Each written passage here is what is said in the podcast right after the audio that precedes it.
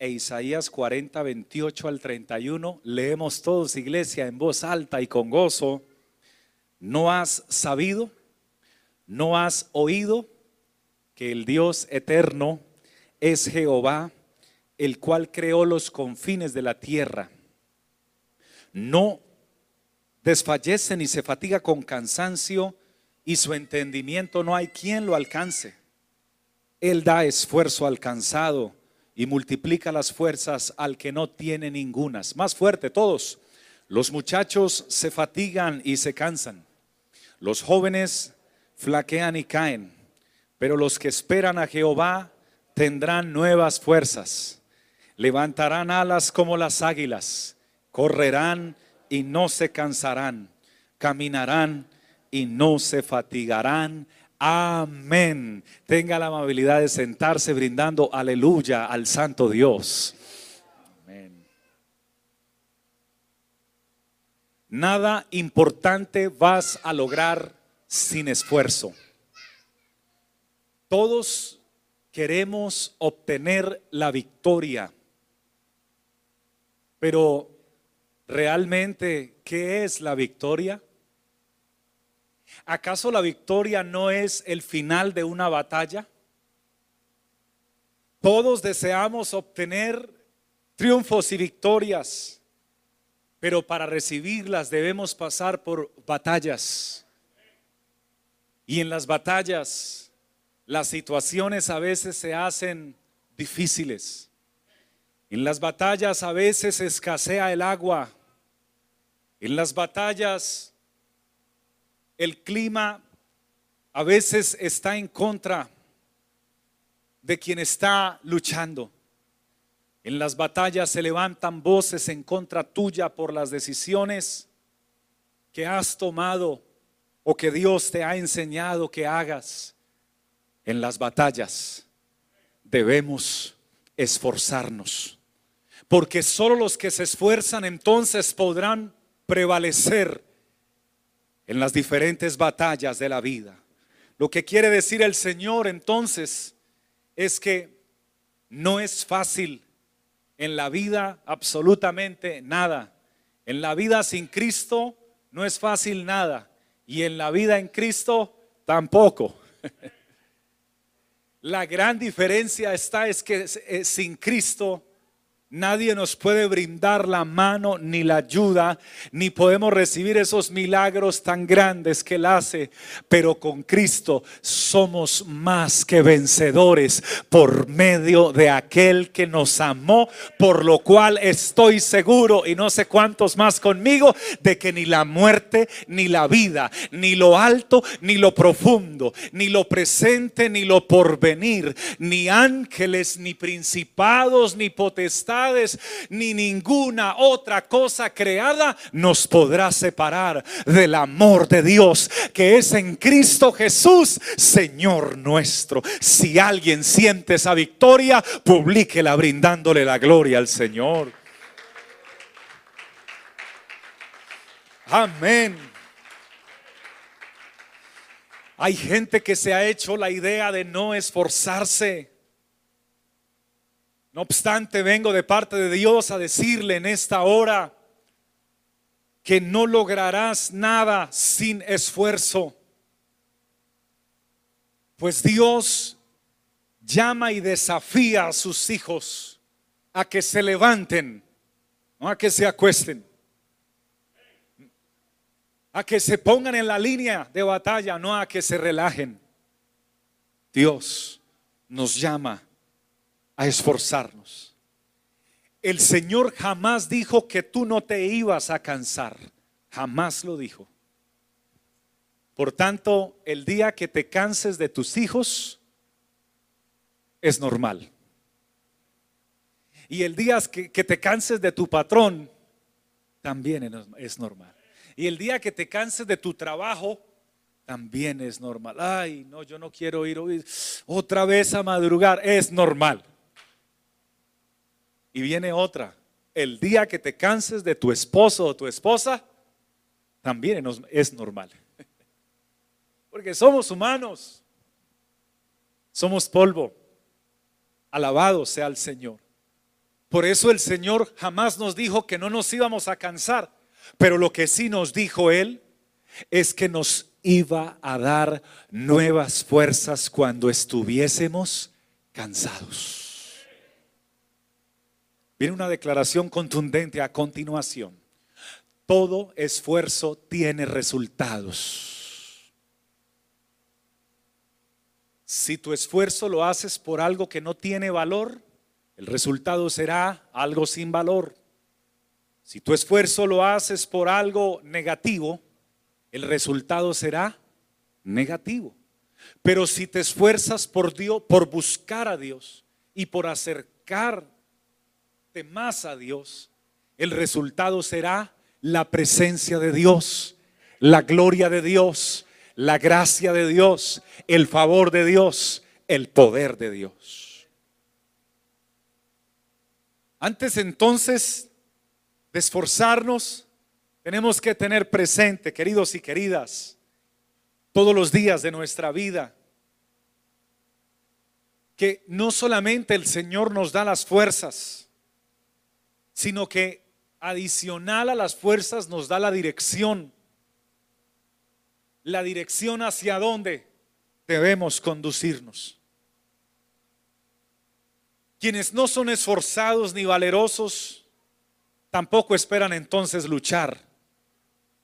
¿Sabía usted que hay gente que lo quiere todo fácil?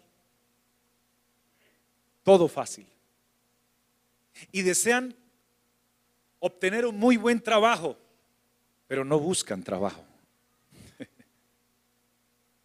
Y sobre todo ellos les agradan mucho las cosas buenas y costosas. Ya usted está sonriendo, ya se acordó de algunos amigos suyos, conocidos, familiares. Quieren los mejores vehículos, los mejores celulares, las mejores tablets, los mejores computadores, pero no les gusta trabajar. No les gusta esforzarse. No les gusta entregarse. Todo fácil. Están esperando probablemente que alguien llegue y les, ahora como está de moda en algunas redes sociales, que llegue un millonario y les ponga eh, una venda en los ojos y, entonces aquí el sueño de toda tu vida y le quitan la venda y la casa que siempre soñó, o el carro que siempre soñó, o el helicóptero que siempre soñó. Esa no es la vida real. En la vida real cristiana, hay que esforzarnos para encontrar resultados en Dios y ver la gloria de Dios. Alabado sea el Señor. Permítame le brindo una vez más este consejo, querido y querida, porque no es solamente para los que están aquí, es para las miles de personas que escucharán esta palabra. Si alguien le pretende a usted, estimada o estimado, soltero, pero no es esforzado, por favor, piénselo, no dos veces, Piénsalo un millón de veces. Porque seguro que vas a tener bastantes dificultades. ¿Cuántas personas no dicen, para el año siguiente, sí me va a ir mejor? Para el año siguiente sí voy a comprar esto, sí voy a lograr lo otro, pero pasó el año y está lo mismo, con las mismas y en la misma. Porque no se trata solo de decir o de querer o de planificar. Se trata de esforzarnos para ver la gloria de Dios. Pero además de esforzarnos, también se trata de ser. Diga conmigo, ser. Porque hay una diferencia muy grande entre el ser y el hacer. Una dama invita al Señor Jesús a su casa a una cena y él va a la cena. Y ella se preocupa entonces por estar preparando esa cena, estaba sirviendo. Y lo estuve estudiando en otra versión y me lo encontré muy interesante. Dice, pero Marta estaba preocupada porque tenía mucho que hacer. ¿Cuántos tienen mucho que hacer? Todos, la gran mayoría tenemos mucho que hacer, excepto de los que hablaba ahorita. Tenemos mucho que hacer. Entonces fue y le dijo a Jesús, Señor, estoy preparando la comida, estoy ocupada, estoy aquí y, trabajando y mi hermana no me ayuda. Y tú llegaste y te sentaste y mi hermana se sentó a tus pies a escucharte, pero no me ayuda, Señor. Para Marta era más importante el hacer que el ser. Y le pregunté al Señor qué era más importante para él, si el hacer cosas para él, o sea, el servicio, o el ser. Y el Señor me respondió que las dos eran importantes, pero que para él era más importante el ser. Porque cuando tú eres, el hacer entonces fluye de forma automática, de forma fácil, cuando tú eres. Entonces el Señor respondió a Marta, Marta, preocupada y molesta por demasiadas cosas, pero solo hay algo realmente importante. María ha elegido lo mejor y nadie le puede quitar esa parte.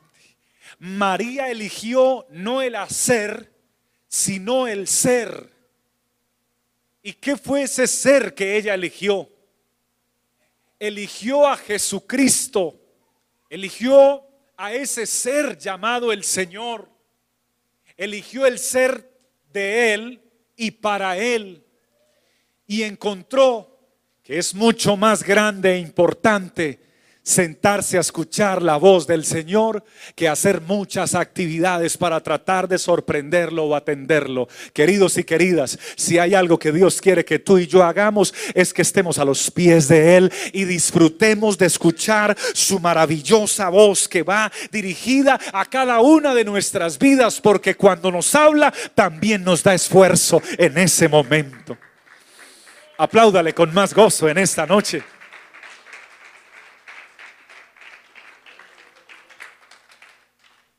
Esfuérzate por estar en su presencia. A María no le interesó tanto el que diría a su hermana o los demás o qué pensará. No, yo quiero estar con Él. Yo quiero estar con Jesús. Pero, pero los demás están haciendo otras actividades. Lo siento mucho, yo quiero estar con Él. Su presencia me libera el corazón y el alma. Alabado sea el Señor. El apóstol Pablo expresa algo poderoso y es lo siguiente. Quien busca, si por favor lo pueden proyectar para que los hermanos lo podamos mirar, Gálatas capítulo 1, versículo 10, quien busca el favor de los hombres, es decir, quien busca agradar a los hombres no va a agradar a Dios. Y esta palabra quiero que sepan que el Señor me la trajo especialmente a mí. Y después de que Dios me habló de esa manera, yo le dije, wow, Señor, gracias. Ah, y luego me dijo, dísela a mi pueblo y predícala. Porque hay muchas personas en las iglesias que se están preocupando más por agradar a los hombres. El favor es agradar. Por agradar más a los hombres y terminan desagradando a Dios por agradar a los hombres. Pero por favor, abra sus labios conmigo y lea Gálatas capítulo 1, verso 10. Dice, pues, pregunta, ¿busco ahora el favor de los hombres o el de Dios? ¿O trato de agradar a los hombres? Y viene la respuesta, pues si todavía agradara a los hombres, no sería siervo de Cristo. Qué palabra tan contundente. Por eso usted no se preocupe cuando hablen mal de usted, o hablen mal de su familia, o hablen mal de su pastor. Tranquilo, porque buscamos que la gente hable, si buscamos que la gente hable bien de nosotros, no vamos a ser siervos de Cristo. Porque los que hablan mal de nosotros no le están sirviendo con fidelidad a Cristo a algunos y otros están hablando sin el conocimiento de la causa. Pero tú y yo debemos enfocarnos en agradar no a los hombres, sino agradar a aquel que murió y resucitó por nosotros y está sentado en el trono de la majestad en las alturas. Dígame amén el que quiera agradar a Cristo y no a los hombres. Alabado sea Dios. Sí, hermanos, Entonces, cuando buscamos agradar a Dios, no nos esforzamos. Yo me encontré esta mismo, este mismo texto en la Biblia de las Américas. Y dice la Biblia de las Américas, porque busco ahora el favor de los hombres o, o el de Dios. Me esfuerzo por agradar a los hombres y él utiliza la palabra aquí, me esfuerzo. Hay gente que se esfuerza por agradar a los hombres y ahí incluye todo tipo de hombres y mujeres, cercanos o lejanos. Alabado sea Dios. Algo no agradará de ti a alguien. Algunos no les agradará tu sonrisa. Otros dirán que es muy serio. A algunos no les agradará que está muy bajo o que está muy alto o que o tu color de piel o tu forma de hablar o el país donde naciste o tus algo te encontrarán por eso despreocúpate de la gente y de los hombres y de lo que las personas piensen y vamos a alcanzar mejor el favor de nuestro bendito Jesucristo que finalmente es el único que es el que cuida de nosotros porque ningún hombre cuida de nosotros. Hablarán bonito, pero no cuidan de nosotros. Él tiene cuidado de nosotros. Alabado sea el Señor. ¿Cuántos deseamos alcanzar mayor fruto en el Señor? Queridos hermanos, es mi sentir y mi deseo alcanzar mayor fruto en Cristo. Y el Señor me mostró que para alcanzar mayor fruto en Él, entonces por supuesto necesito librar batallas en Dios, porque las victorias vienen allí y para eso debo esforzarme. Pero también el labrador para participar de los frutos debe que trabajar primero. Y el que trabaja se esfuerza. Y el que no se esfuerza no encuentra esos resultados. Alabado sea el Señor. Puedes encontrar mayores frutos en tu vida en la medida que te esfuerces. Les regalo esta frase que alguien expresó. No desperdicies la vida, ya dormirás bastante en la sepultura. Vamos a esforzarnos. Vamos a levantarnos. Vamos a creerle a Dios. Vamos a aumentar nuestra fe en el nombre del Señor. Si Dios te muestra que hagas algo para Él, por favor, hazlo. Porque si no lo haces, no cumples el propósito para el cual naciste. Si Dios te dijo que escribieras algo para Él, ¿qué estás esperando para hacerlo? Pastor, ya lo hice. ¿Qué estás esperando para el segundo volumen? Ya voy por el quinto. ¿Qué estás esperando para el sexto? Si Dios te dijo que produjeras algo para Él, no debes quedarte esperando que te llegue el dinero para realizarlo. No. Tú levántate y empieza a realizarlo, que Dios proveerá el dinero. Las personas en el mundo han alcanzado el éxito a través de su esfuerzo. Sí, hermanos queridos, pero nosotros tenemos a Cristo y Cristo también nos demanda esfuerzo. Alabado sea el Todopoderoso.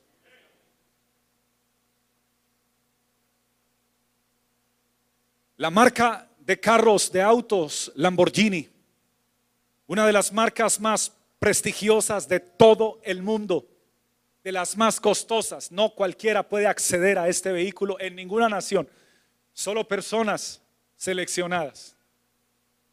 Y resulta de que este creador de la marca Lamborghini, que es, era el apellido de él, era de padres agricultores. Y entonces se le dañó, un se le dañó el tractor al papá. Él le ayudaba a sembrar. Y le dijo al papá que le dejara mirar. Y el papá le dijo, mira. Y comenzó a mirar y a mirar. Y le, le empezó a llamar la atención y le gustó la parte mecánica. Pudo arreglar el tractor y le pidió al papá que lo ayudara a estudiar algo de mecánica. El papá lo apoyó, comenzó a estudiar. Posteriormente lo reclutaron allá en Italia para participar de las guerras mundiales. Y él peleando por Italia, ahora los ingleses los capturan y lo hacen rehén a él. Y siendo un rehén, abre su boca y dice, yo les puedo arreglar ese carro que se les dañó. Y le dieron la oportunidad y arregló el carro. Y luego ya le dieron un puesto dentro de los, dentro de los soldados que eran enemigos. Ahora él se hizo de ellos. Posteriormente se acaba la guerra y regresa a Italia. Y cuando regresa a Italia, entonces comienza a buscar carros que estaban dañados, carros que estaban deshechos, y los compra y los arregla y empieza a crear tractores y los pinta y los deja como nuevos y le pone su marca. Empieza a crecer en la medida que se esfuerza y que se esfuerza y que se esfuerza. Empezó a adquirir dinero, puso su propia compañía y ahora se compra varios carros de lujo, entre esos el Ferrari. Pero cuando él compra el Ferrari se da cuenta que el Ferrari tiene algunos defectos y se llama al dueño de la compañía de Ferrari, pide una cita y le dan solo la cita por teléfono y le dice, mire, yo también tengo una compañía de tractores y sus vehículos Ferrari tienen unos problemas y yo quiero decirle cuáles son los problemas para que los mejore porque me encantan sus carros. Y entonces Ferrari, que era el apellido del fundador de Ferrari, le pregunta, ¿y tú qué haces? No, yo estoy iniciando en la, en la industria de construir tractores. Y le responde Ferrari, ¿qué me va a enseñar a mí un constructor de de tractores, hacer como hacer mis autos lujosos y le colgó. Y entonces Lamborghini dijo, "Oh sí, si ese es su sentir, voy entonces a fabricar un carro mejor que el que ustedes hacen." Y se fabrica entonces su primer carro de lujo, Ferrari haciendo 120 haciendo 120 Lamborghinis para contrarrestar al Ferrari y se vuelve una industria muy fuerte y muy rica en muy poco tiempo. Luego hay una situación financiera en el país y cae en la bancarrota, pues estaba en su proceso de crecimiento, pero vuelve y se esfuerza y se levanta y vuelve a crecer esta compañía cuando ya era un anciano, lo llamaron para construir el último modelo.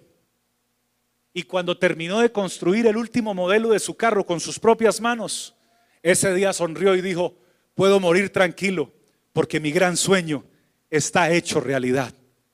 Tener una de las compañías más poderosas de autos que llevara mi nombre y ese día murió. Hermanos, si las personas que no conocen de Dios se esfuerzan y trabajan y madrugan y se levantan y, y, batallan y luchan y obtienen sus victorias aunque también tienen sus fracasos, ¿cuánto más usted y yo que hemos sido llamados por el dueño del cielo y de la tierra, del oro y de la plata. Creo que alguien no me escuchó la segunda. Tu Dios y mi Dios es el dueño del oro y de la plata. Del Señor es la tierra y su plenitud, el mundo y los que en él habitan. Él es el dueño de todas las cosas que existen. Por eso no hay una sola excusa para poder triunfar en Dios y obtener la victoria en Dios. Porque si Dios es por nosotros, ¿quién contra nosotros? Permítame y le regalo dos más para terminar. Proverbios 19, 15.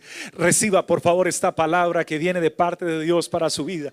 Proverbios 19, 15 dice, la pereza hace caer en profundo sueño y el alma negligente padecerá hambre a sí mismo. Gloria a Dios. El perezoso se va a quedar ahí, pero el que se esfuerza va a ver la gloria de Dios. Bendito sea el Señor. Proverbios 24:10. Si fueres flojo en el día del trabajo, tu fuerza será reducida. Yo siento la presencia de Dios aquí en esta tarde. Y la siento porque Dios me habla y me llama a seguirme esforzando. Hermanos, Dios nos llama a seguirnos esforzando, no solo por las cosas materiales, porque usted se esfuerza por pagar su casa y por pagar sus carros, esforzarse también para que el propósito de Dios se cumpla en nuestra vida. Esfuércese por servir al Señor. Esfuércese por dejar una huella en el corazón de Dios. Esfuércese por no quedarse en el lugar donde está. Esfuércese porque nada importante vas a lograr sin esfuerzo.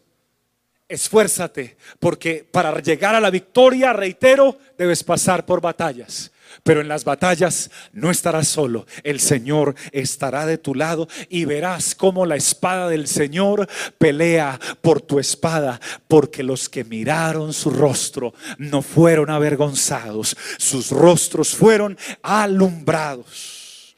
Alguien glorifica la presencia de Dios en esta tarde. Alguien bendice la presencia de Dios en esta tarde. ¿Alguien se atreve a creer en los grandes proyectos que Dios tiene? ¿Alguien se atreve a creer en los grandes proyectos que Dios tiene? Alabado sea el Señor. Un muchacho de 16 años, de aquí de los Estados Unidos, sus padres no tenían, tenían dificultades financieras muy fuertes. Y él se puso a mirar qué podía hacer para ayudar a sus padres, 16 años, y creó una aplicación de un videojuego. Rápidamente. Solo necesitó 90 dólares para, para inscribirse. Y se inscribió en la App Store. Rápidamente tuvo más de 2 millones de personas que siguieron el juego. Mark Zuckerberg, dueño de Facebook, lo llamó y le dijo, estoy buscando personas alrededor del mundo que piensen como tú que no se quieran quedar toda la vida jugando los videojuegos que otros crean y no se queden mirando toda la vida lo que los demás crean. Estoy buscando gente que quiera crear y tú eres uno de ellos. ¿Te gustaría trabajar conmigo? Te pago el sueldo que tú desees, pero yo quiero que estés dentro de mis oficinas y comenzó a trabajar a los 16 años en Facebook. Alguien tiene que esforzarse, sacó a sus papás de las dificultades. Hoy tiene 20 algo de años. Y es uno de los hombres más importantes allí en esta compañía. Hermanos queridos, les estoy hablando de personas, tanto adultas como jóvenes, que se han levantado y se han esforzado y han logrado sus propósitos. Dios tiene sueños contigo y propósitos contigo y conmigo. Y Dios debe saber hoy que yo también me quiero levantar y esforzarme y que tú también te quieres levantar y esforzarte para decirle al Señor, heme aquí, Señor, envíame a mí, cuenta conmigo, ¿qué quieres que yo haga? Hay uno que se quiera esforzar en Dios. Si hay uno, póngase de pie, por favor. Y si sus manos le están funcionando, aplauda la presencia de Dios. Abra sus labios y dígale, Señor, mientras mis manos te aplauden, mi corazón empieza a creer en el gran poder que tú tienes y en lo que quieres hacer en mi vida y en mi corazón. Aquí estoy, Señor. Cuenta conmigo. Aleluya. Oh, gloria a Dios. Oh, gloria a Dios. Solo los esforzados participarán de los grandes proyectos de Dios. No se preocupe por el que los está, por quien te rodea. No te preocupes por el lugar donde vives. No te preocupes por el dinero que tienes, sea poco o mucho. Tú esfuérzate en Dios, que Dios se encarga de lo demás. Tú ve hasta el límite que Dios se encarga de exceder los límites contigo para la gloria de su nombre. Cierra tus ojos. Y yo te invito a levantar una de tus manos en esta hora y a orar juntos a la presencia de Dios y a decirle al Señor, Señor, Aquí está mi vida y mi corazón en esta tarde. Quiero esforzarme en ti, Señor. Quiero, Señor, obtener las victorias que has preparado para mí. Pero estoy dispuesto, Señor, a librar las batallas que tenga que librar. Pero no solo, mi Señor, porque solo no puedo. Si tu presencia no ha de ir conmigo, no me dejes dar un solo paso, mi Rey. Pero si tu presencia ha de ir conmigo, estoy dispuesto para ir donde tú me digas, Señor, en el instante que tú me lo declares, amado Dios, aunque todo el mundo crea que es una locura, si tú me dices que lo haga, yo lo voy a hacer, Señor, porque para todos era una locura atravesar el mar rojo, pero tú le habías dicho a Moisés que lo atravesara y lo atravesó el pueblo por tierra seca. Aunque todos digan que locura es llevarse a una nación por un desierto, tú cuidaste de esa nación en el desierto.